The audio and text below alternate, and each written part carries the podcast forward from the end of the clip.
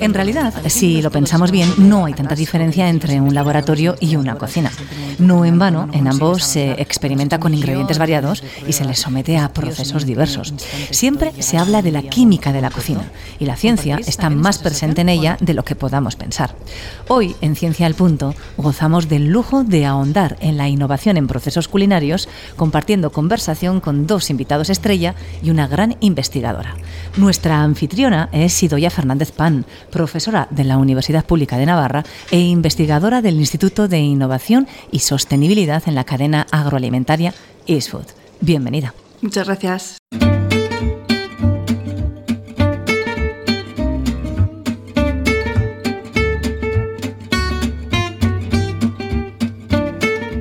Ciencia al Punto, el podcast de divulgación científica de la Universidad Pública de Navarra.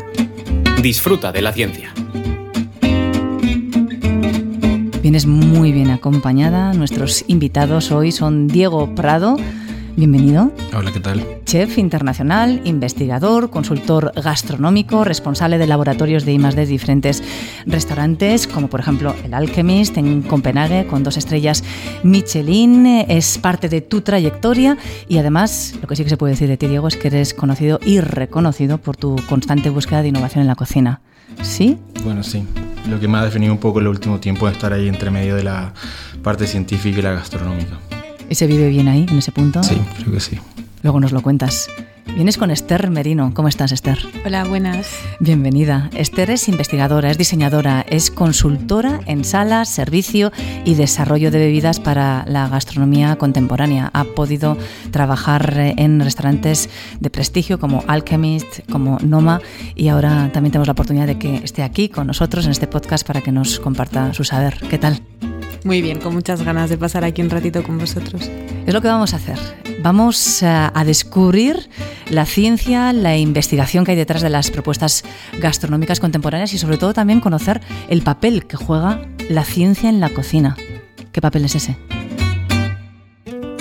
Sin duda la ciencia puede ser una parte fundamental de la gastronomía eh, per se por tema de técnicas, por tema de reacciones que pasan, pero sin duda en los últimos años yo creo que la ciencia ha tomado un, una característica fundamental como de inspiración para realizar innovación gastronómica. ¿no? Hay muchas cosas actualmente en nuestro trabajo que ha pasado que son es decir, copias casi que directas de artículos científicos que han sido publicados, obviamente en otra disciplina como podría ser la, eh, la salud o la arquitectura, y cómo eso se puede trasladar a una innovación gastronómica. ¿no? Y de alguna forma creo que nuestro, nuestro trabajo es como como poder trasladar eso a, algo tangible como es la gastronomía. Es curioso porque cuando se habla de inspiración uno piensa en algo más espiritual, más artístico, más emocional, y tú te vas directo a la ciencia. Sí, sin duda eso, lo espiritual y artístico para mí no va conmigo, la verdad. Uno, uno coloca algo y siempre está diciendo, uy, qué innovador, súper creativo, pero en realidad es algo que ya existe hace más de 100 años, que siempre ha estado ahí, que ya hay papers publicados sobre esto, y es simplemente saber leerlos, saber eh, de alguna forma adaptarlos y cambiar el contexto a lo que uno está sirviendo. ¿no? Sois inspiración entonces, Idoia, en, en ISFUD y otros compañeros científicos en el planeta. ¿Os habéis sentido así alguna vez?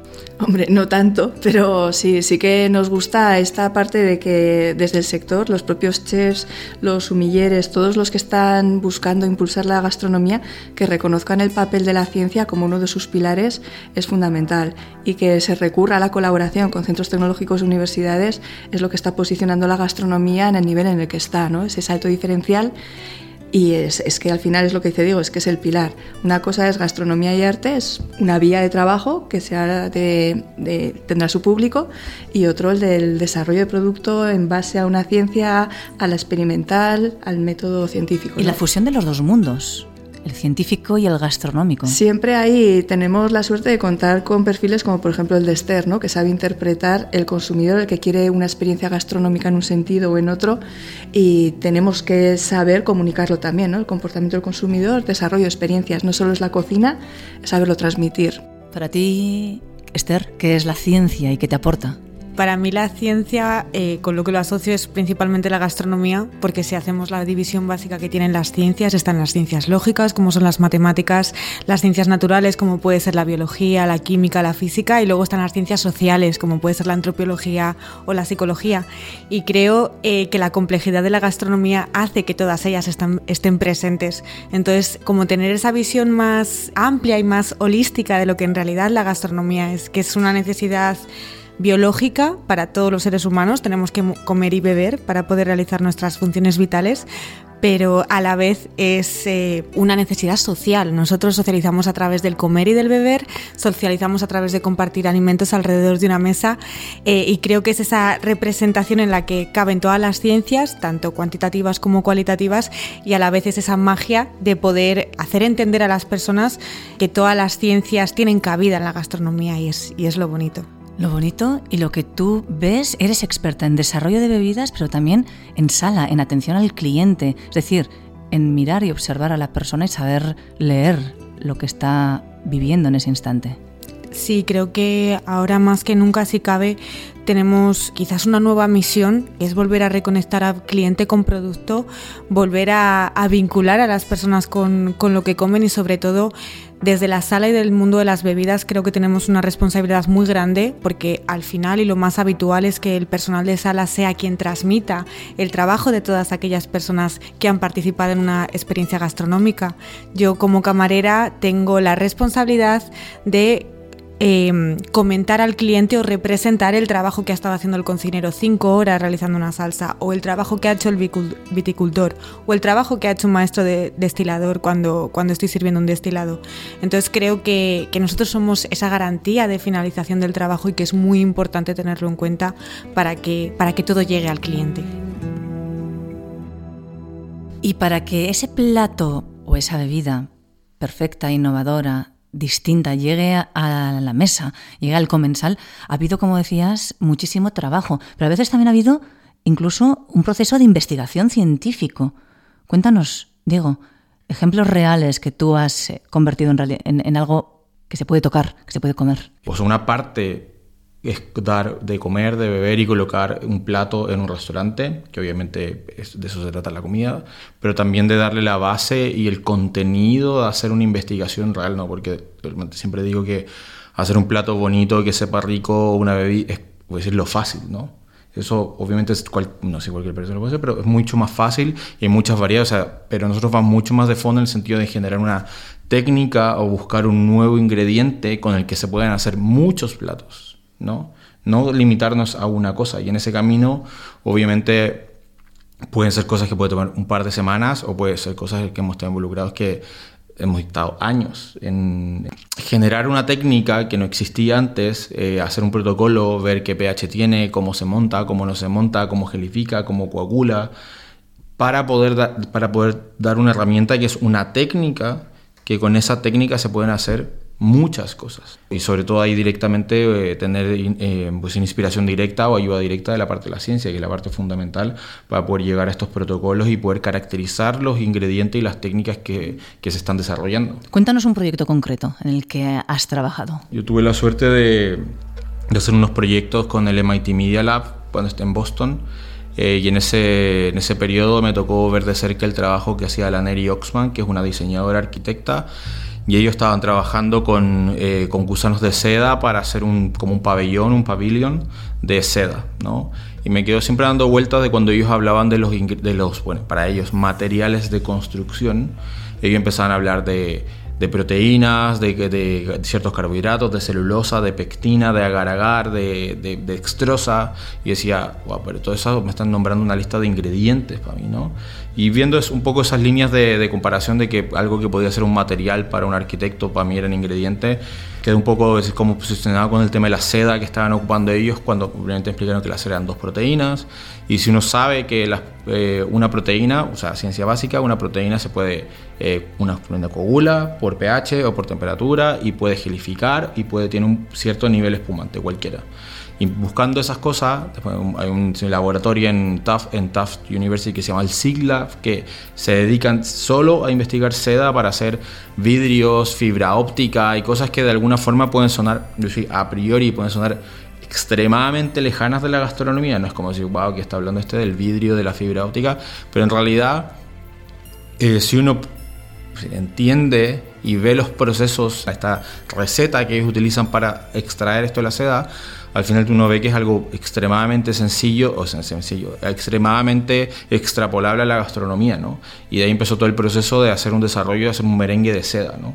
De extraer la proteína de la seda, eh, reducirla, montarla y hacer un merengue que es exactamente como un merengue francés, italiano de toda la vida, pero reemplazando la clara de huevo por seda que parece algo súper raro, innovador o wow, pero es algo que ya estaba desarrollado hace muchísimo tiempo, ¿no? pero para otras aplicaciones muy distintas. Y ese, ese es como de alguna forma creo que nuestra principal ventaja en el sentido de tener la visión y el mindset de ver que esto realmente puede ser extrapolable a la gastronomía. Y bueno, y en ese proceso de hacer el merengue, obviamente aprendimos que eh, cuál era el punto de eléctrico, cuál es el pH que tener, cuánta azúcar, cuánta azúcar, cuánta reducción, cuánto todo ese protocolo para hacerlo, para generar una técnica con un nuevo ingrediente que era la seda, porque hasta ese momento la seda no era un ingrediente que se comiera, con un protocolo para que en este caso esto se hizo en Alchemist, para que en Alchemist se hicieran muchos platos o varios platos y todo, pero lo importante de esto es, está bien el plato bonito en un restaurante eh, bastante caro como Alchemist, pero nosotros estamos yendo mucho más allá de poder eh, de alguna forma compartir este proceso para que cualquier persona pueda hacer lo que quiera.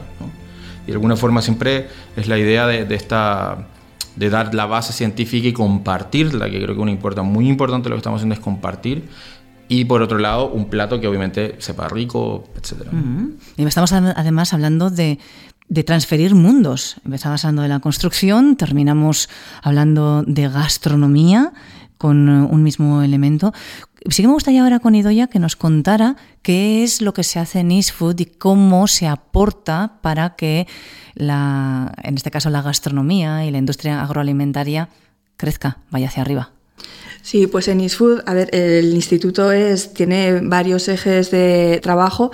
Eh, nosotros en el ámbito de la gastronomía lo que estamos intentando dinamizar sobre todo es sinergias en el ámbito de la alimentación, o sea, de la tecnología de alimentos, ciencia, ingeniería y nutrición. Entonces es un poco ver desde el punto de vista del alimento cómo se produce, cómo se transforma y cómo podemos generar valor añadido pues cada uno tiene un poco una especialidad, no es lo mismo la ingeniería de alimentos que la bromatología, cada uno es especialista en algo, pero si juntas los conocimientos de cada uno, eh, tenemos una visión transversal que nos permite dar valor al final de la cadena de valor. ¿Por qué parar la cadena de valor en la industria alimentaria y no llevarla al restaurante? ¿no? nuestro, digamos, final de la cadena de valor, en vez de ser la industria, pues en este caso es el chef. Le damos esa información ¿no? y ahí pueden empezar a hacer sus desarrollos, sus conceptos gastronómicos. Lo que decía un poco ahora Diego, o sea, yo en el momento en el que me dices que aquí hay esta proteína, aquí hay esta otra, mi cabeza va hacia la gastronomía, hacia el diseño de un nuevo alimento, pero sin saber que en esa seda, en este caso, había estas proteínas concretas y juntar un poco esa información, pues no se podrían desarrollar esos conceptos. Entonces, la idea East Food es eh, plantear eh, la investigación en gastronomía desde un punto de vista transversal. Pues que podamos hablar con otros institutos de la universidad, por ejemplo con IMAB el otro día con los insectos o con INAMAT por los materiales de construcción o de polímeros del que sea y poder sacar ¿no? la información de cada macromolécula, de cada mineral, de lo que sea, para enriquecer esta cultura gastronómica. El otro día, y eso fue algo que se vivió aquí en la Universidad Pública de Navarra, con ese ciclo divulgativo de Chef y Ciencia, Diálogos y Degustación, en los cuales habéis participado ambos dos, eh, Esther con tema de maridaje y Diego con, con los insectos. Hace muy poquito nos hablabas de los gusanos de seda, pero en esta sesión nos hablabas de todo. Hablábamos de comer productos hechos con hormigas, con grillos, con mariposas. Y alguien me decía, pregúntale, ¿qué necesidad hay de comer todo esto? Eh, a ver, yo, yo, la verdad de alguna forma nos empezamos a meter en este tema de los insectos, pues no por, voy a decir, no por un interés de, uy, vamos a empezar a investigar insectos, ¿no? sino que de alguna forma se ve el interés europeo de, empezar a ocupar esto y bueno, en proyectos que han ido saliendo. Por un lado, el tema de diversificar. O sea, yo no creo que esto sea la solución a la carne ni todo eso, ni mucho menos, está muy lejano de eso. Pero de alguna forma sí la posibilidad de tener más opciones y de poder hacer otras cosas. Y por otro lado hay que entender de que si estamos hablando de un restaurante fine dining como lo sería el que me hizo Noma esto, obviamente siempre hay un factor de, de, innovación y de creatividad constante para poder colocar cosas sobre la mesa que, que, que tengan algún impacto. ¿no? Algo que sorprenda. ¿Pero tiene algún valor distinto un insecto que no podamos encontrar en otros alimentos, en otros ingredientes?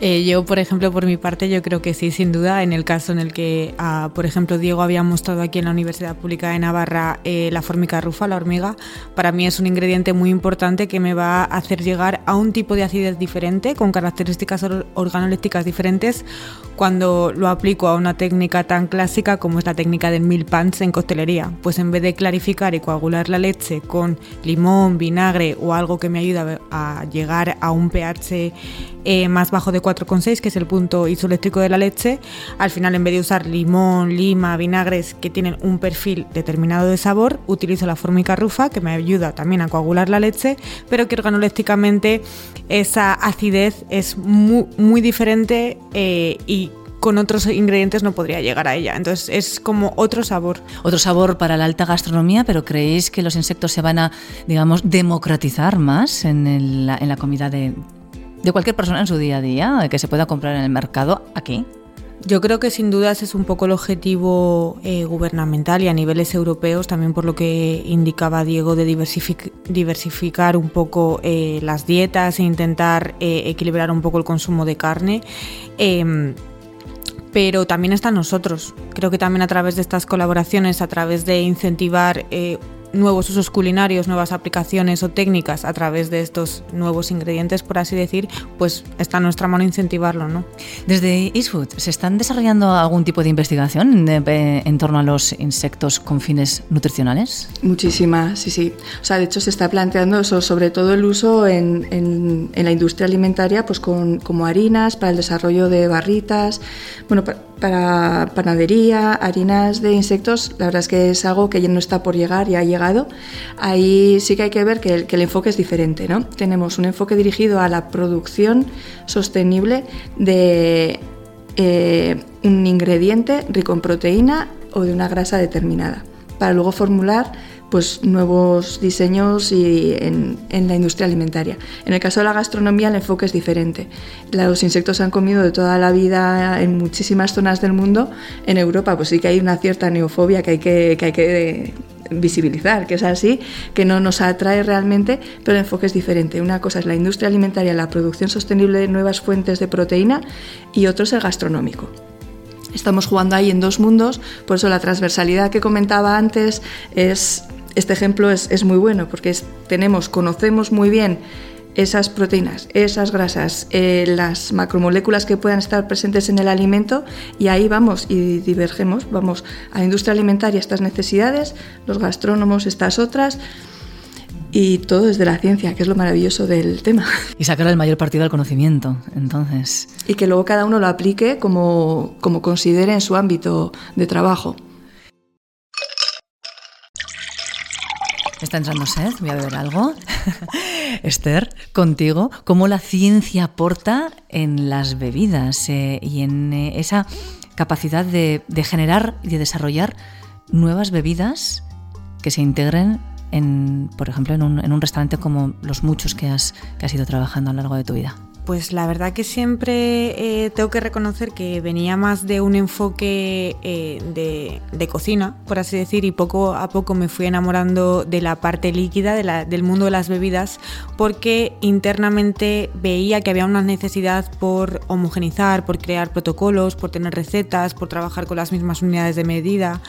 Em, separando un poco con el mundo del vino, porque al final el mundo del vino sí que eh, tiene mayor tradición y, sí que tienen sus protocolos y sus metodologías, pero si hacemos la reflexión de la mejor receta de coctelería que nos encontremos, seguimos eh, encontrando mezcla de unidades, centilitros, con onzas, con gramos, con bar spoon. Em, y en, el mejor de los casos, o sea, una receta tan típica como la del mojito, te siguen diciendo zumo de media lima. ¿De qué media lima? ¿De la que lleva un mes en el frigorífico y me va a dar un centilitro o de la que me ha llegado fresquita y me va a dar tres?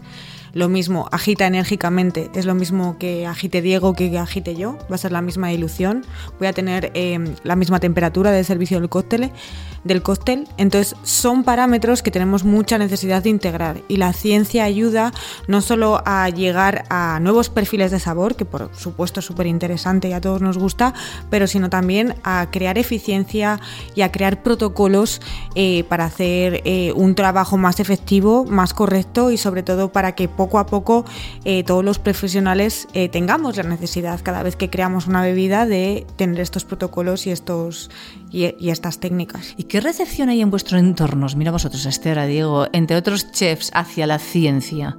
¿Hay recepción o se inclina más por el otro lado, por el lado más artístico, gastronómico puramente hablando? Bueno, creo que también es la suerte que tenemos nosotros de estar un poco entre los dos mundos y tener esa sensibilidad de compartir esas dos partes, porque como hemos dicho al principio, la gastronomía es todo eso, es que son ambas. Entonces sí que es importante tener la sensibilidad de cómo comunicarte y también ponerte en el lugar del receptor en este caso. Entonces ahí tienes la oportunidad de saber cómo le puedes introducir esa técnica. Y yo, bajo mi perspectiva, la gente está siempre muy interesada y muy abierta. Quizás al principio, pues con el tema de la neofobia o con los insectos a veces es un poco más chocante o cuesta un poco más, pero la verdad que, bajo mi experiencia eh, siempre están súper abiertos y... O sea que el comensal recibe bien ciencia en su plato. Bueno, yo creo que ahí también falta bastante conocimiento. El, consumidor final no conoce todo lo que es una estructura y más de en gastronomía. Yo creo que por lo menos aquí a nivel nacional no, está visibilizada como, como, lo que es. Yo he visto el trabajo en los departamentos de más de en, en, las instituciones en las que ellos han trabajado y bueno, pues estaría muy bien que visibilizarlo, ¿no? De alguna forma. Hazlo ahora. ¿Cómo es ese trabajo? Brutal. Es un, e, son equipos de trabajo realmente con, equipos multidisciplinares, todos muy bien formados, cada uno en su especialidad, con una estructura muy similar a la que podemos encontrar en una universidad o en un centro tecnológico. Pasa que están muy especializados en su ámbito. Una sed increíble de conocimiento y de compartir información. Eh, eso a mí me llama mucho la atención porque siempre ¿no? parece que hay esta competitividad entre chefs y demás, y de yo descubro esto y no se lo cuento a nadie tal y cual.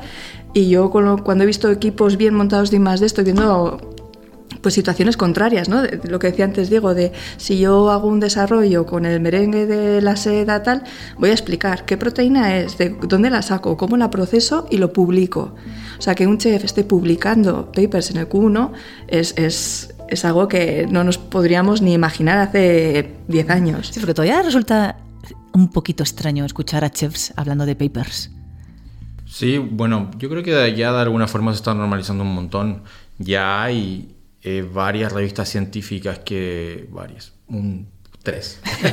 varias, son varias. Eh, que están siempre, siempre dedicadas a esto, donde varios chefs han publicado distintas cosas y hay papers también yo creo que de alguna forma como quitarle el miedo a que el paper es algo como súper complicado, porque hay papers muy sencillos de caracterización de producto, de sacar así, pero, pero sin duda que, que es como un, un, camino en el que creemos de, de, de compartir de manera de manera científica, pero no sé, como manera correcta, al menos para nosotros, no de realmente un protocolo de verdad con, lo que, con unos materiales y métodos como corresponde, ¿no? Porque también, y, creo que cada vez hay gente que se va metiendo más y está mucho más aceptado y hay mucho interés, ¿no? ¿Compartes por generosidad? ¿Por qué compartes el conocimiento? Porque creo que no tiene ningún sentido ponerse a hacer cosas para uno mismo. Bueno, tiene varias cosas, ¿no? Por un lado uno puede decir la parte de marketing y de generar un nombre y de generar... Eh, ¿cómo se, que reconocimiento, marca, generar marca, pero también la verdad es que las ideas, algo que me he dado cuenta en mi vida es que las ideas sobran, o sea, me ha tocado ver tantas cosas que ya es como que sí, y, y y creo que es importante el compartir esto para que la gente también lo vaya normalizando, ¿no? Porque si uno se lo va manteniendo, manteniendo las cosas, uno al final es como la, somos como la burbuja de la burbuja, ¿no? Y hay que de alguna forma sacar esto para que la gente realmente entienda y apostar por esto, porque es algo que realmente apostamos con esto. ¿Qué investigación os tiene ahora locos? Tenéis ganas de, de sacarla adelante, de que exista o de que termine, quién sabe, en el punto del proceso en el que estéis. Bueno, yo personalmente ahora mismo estoy muy interesada con la aplicación de las técnicas que se realizan en el té pero aplicadas a otro tipo de hojas, tallos, raíces, un poco relacionarlo, ver la caracterización y también hacer como un like en ver cómo, cómo el cliente lo percibe. Eh, y por otro lado también el mundo de, de los destilados y las eh, destilaciones al vacío y ver eh, los diferentes puntos de ebullición y cómo actúan las moléculas, las moléculas aromáticas, y son solubles, si no, en qué medio son solubles, en cuál no, si tienen suficiente volatilidad o cuál es su punto de ebullición. Entonces eso la verdad que, me interesa bastante y sobre todo, sobre todo el hecho de colaborar porque creo que en esto todo el mundo es importante, entonces eh, son muchas las cosas que, que, creo que nos gustarían hacer, porque estamos viendo que al final la importancia de colaborar es, es capital, es crucial para, para esto y, que eh, la figura del chef, la figura del sommelier tiene muchísimo valor y tienen una sensibilidad muy específica que puede ayudar a los demás también a desarrollar cosas, no solo la parte de la ciencia, ayudar a ellos, sino viceversa también, que sea recíproco. Unir mentes. ¿A ti qué investigación te domina la cabeza en estos momentos? Estamos un tiempo, bueno, casi un año ya metido en un tema de kombucha, que es como súper popular y todo, porque Esther vio que hay una especie, con, un substrato de una kombucha que puede ser, entre comillas, mejor, ¿no? Pero obviamente eso hay que comprobarlo y hacer distintas pruebas. Hicimos millones de kombuchas con esto. Y, está, está haciendo esto con la, el Danish Technology University, con DTU y Sustain, y bueno, hay muchas cosas metidas, ¿no? Y ahora, de hecho, hablando con Idoya, que se lo puede comentar bien, de que aquí hay una, una sección donde podrían de hecho medirlo, porque algo muy complicado que hay que la, la kombucha tiene un film arriba y cada vez que uno le hace medición a esta kombucha, eh, uno la perturba, ¿no? uno le hace un hoyo, la mueve, la saca, no sé qué, o sea, es extremadamente difícil medirlo, ¿no? Y ahora a través de esta como colaboración y venir para acá podría ser algo interesante. ¿Y a ti, Doya? Vamos un poco en la misma línea, porque ya llevamos unos días ya comentando algunas ideas para dinamizar la investigación en colaboración con ISFood y sí, sí que iremos un poco por ahí, por eh, caracterizar productos fermentados desde la innovación, no, dar un salto a propuestas que, que no son nada habituales. Eh, no vamos a adelantar todo, no vamos a hacer spoiling, pero sí que yo creo que eso, la combinación de bebidas fermentadas con un subproducto que se genera y la caracterización, modelización de ese subproducto que realmente tiene muchísimo valor, tanto gastronómico como en la industria alimentaria, es nuestro próximo objetivo. Bueno, vemos que conexión y maridaje hay mucho. A ver si hay otro punto en común. ¿Habéis sentido todos ese momento de atasco que decís los investigadores e investigadoras que se sienten en un momento determinado cuando no consigues avanzar, cuando has hecho millones de pruebas y dices, Dios mío, ¿en qué instante estoy? ¿Llegaré algún día a buen, puerto? ¿Compartís también esa sensación o no? En ocasiones sí que puede pasar cuando al final eh, realizas algo en colaboración, siempre dependes de alguien más para que hacer que eso pase. Entonces muchas veces sí que pasa que te puedes sentir así eh, pero también eh, si a priori ya sabes un poco dónde estás jugando y de qué dependes, no, no suele ser algo que, que, te frustre, sino que ya cuentas con ello. La búsqueda del conocimiento, qué poético.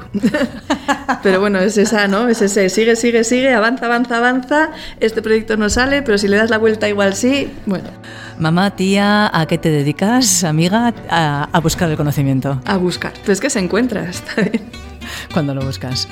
Os deseamos muchos momentos de búsqueda y de encuentro y que sigáis enlazando estos dos mundos tan maravillosos que nos habéis demostrado que pueden estar bien cerca, el de la gastronomía y el de la ciencia. Diego, un placer. Gracias por gracias. habernos acompañado. Lo mismo te decimos a ti, Esther. Muchísimas gracias. Gracias. Y a Idoya, igualmente, que sigamos construyendo gastronomía, industria, ciencia, tecnología, todo, entre todos y todas. Muchas gracias. Gracias a ti, Cristina. Has escuchado Ciencia al Punto, el podcast de divulgación científica de la Universidad Pública de Navarra. Disfruta de la ciencia. Con la colaboración de la Fundación Española para la Ciencia y la Tecnología, Ministerio de Ciencia e Innovación.